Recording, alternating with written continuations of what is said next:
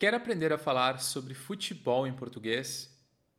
Esse é um dos assuntos favoritos da maioria dos brasileiros. Então, em algum momento, alguém vai perguntar a sua opinião e conselho de amigo. Toma cuidado com a pergunta para qual time brasileiro você torce. Nesse episódio, eu vou falar sobre futebol e eu já mereço que você clique no gostei. Sabe por quê? Bom, eu vou falar sobre o jogo mais traumático da história da seleção brasileira de futebol, o famoso 7 a 1 contra a Alemanha. No vídeo de hoje, nós vamos assistir aos principais momentos do jogo até o primeiro gol da Alemanha. Nós vamos escutar a narração do Galvão Bueno, o narrador de jogos da seleção brasileira que todo mundo conhece e que tem aquele estilo empolgado típico dos narradores brasileiros.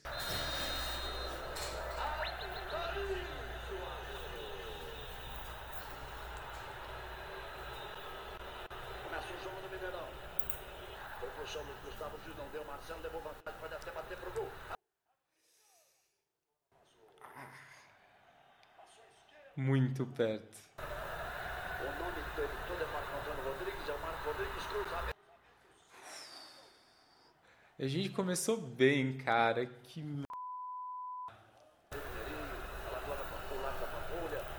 Tirou o cruzamento, o Michael deixou passar. Ah! Mas podia ter tomado oito também. Bola bateu mesmo alemão. É, essa foi sorte. Ali no cross, depois da finalização do Kedira. Esse time dele estava muito bom. É, eu acho que agora, né? Ai, não, tira isso, tira isso. Ai, tira, tira, não quero mais. Quero mais, não quero mais. Olá, seja muito bem-vindo e seja muito bem-vinda a mais um episódio do Papo Vai.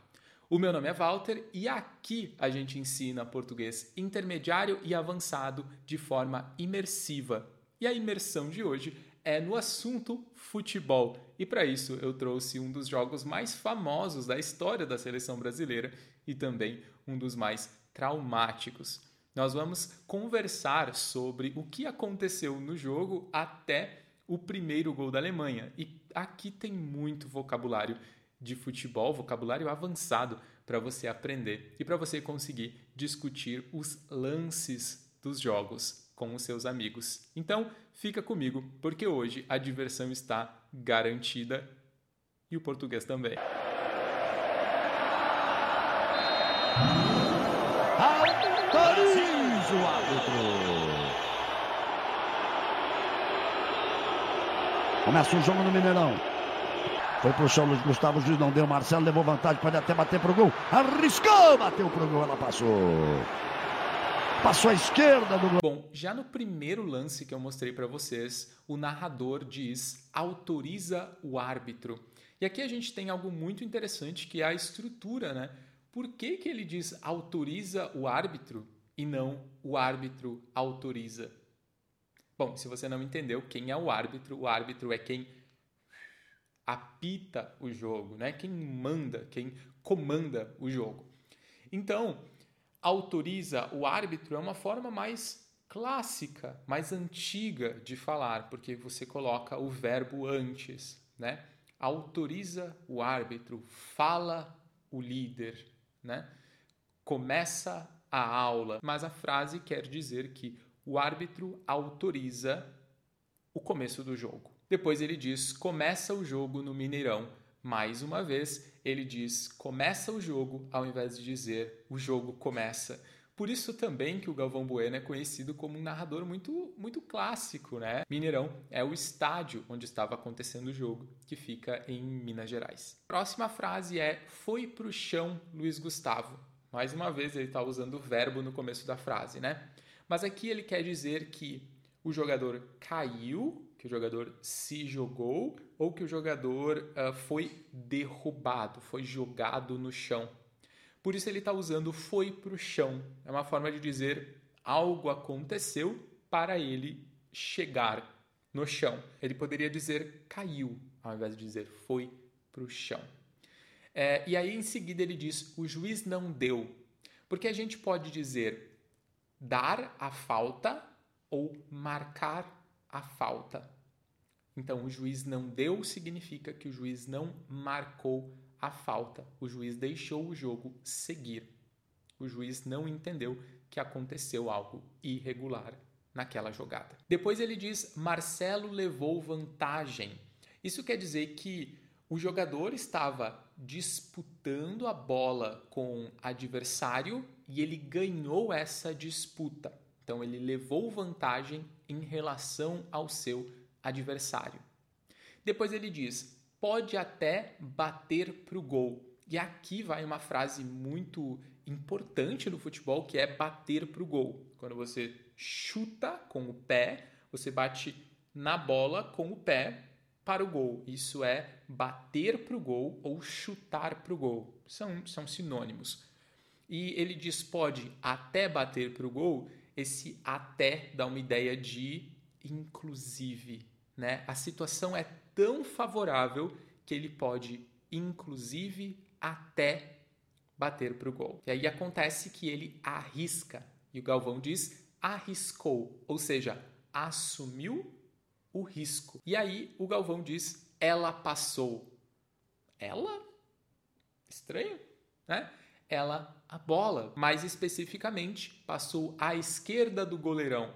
Goleirão é uma forma de dizer goleiro, que é a posição daquele jogador de futebol que pode usar as mãos, o goleiro, mas goleirão é uma forma de dizer goleiro grande ou grande goleiro. Se você sabe a diferença entre goleiro grande e grande goleiro, goleirão significa as duas coisas aqui. É uma brincadeira para dizer um goleiro importante, famoso, um goleiro muito grande, né? Passou à esquerda do goleirão, o goleiro da Alemanha que atrapalhou muito o jogo. Culpa dele que o Brasil não ganhou. Os cruzamentos saiu do gol.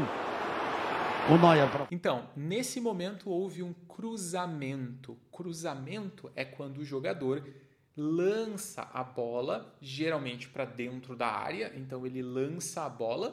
Pode ser um lançamento, um cruzamento por cima ou por baixo. A gente poderia dizer cruzamento rasteiro também, quando é por baixo. Então, nesse caso, houve um cruzamento e o goleiro Neuer, da Alemanha, saiu do gol para fazer a defesa. Fazer a defesa é toda a ação do goleiro de defender a bola, de não deixar a bola passar por ele. Fazer a defesa, defender. Tirou o cruzamento, o Michael deixou passar. A bola enfiada para o meio. A bola bateu mesmo no alemão. Acabou batendo ali no cross depois da finalização do que. Nesse próximo lance, o Galvão diz algo que é tirou o cruzamento. Tirar o cruzamento é algo que a defesa faz para evitar que o cruzamento, o lançamento da bola, né, cause algo ruim para a defesa, ou seja, evitar que o time sofra o gol. E aí ele diz: Maicon deixou passar. Deixou passar o quê? Deixou passar a bola. Ele deveria pegar a bola, mas ele deixou ela passar. Ele perdeu a oportunidade de pegar a bola e continuar o jogo. A próxima frase é a bola enfiada para o meio. Um termo interessante do futebol é essa ideia de enfiada de bola, de enfiar a bola. Sempre que o narrador fala isso, eu penso naqueles lances difíceis onde existem alguns jogadores da defesa e existe um jogador do ataque. E a bola é jogada exatamente onde o jogador do ataque vai chegar, um pouco à frente do jogador do ataque. Isso é uma enfiada de bola.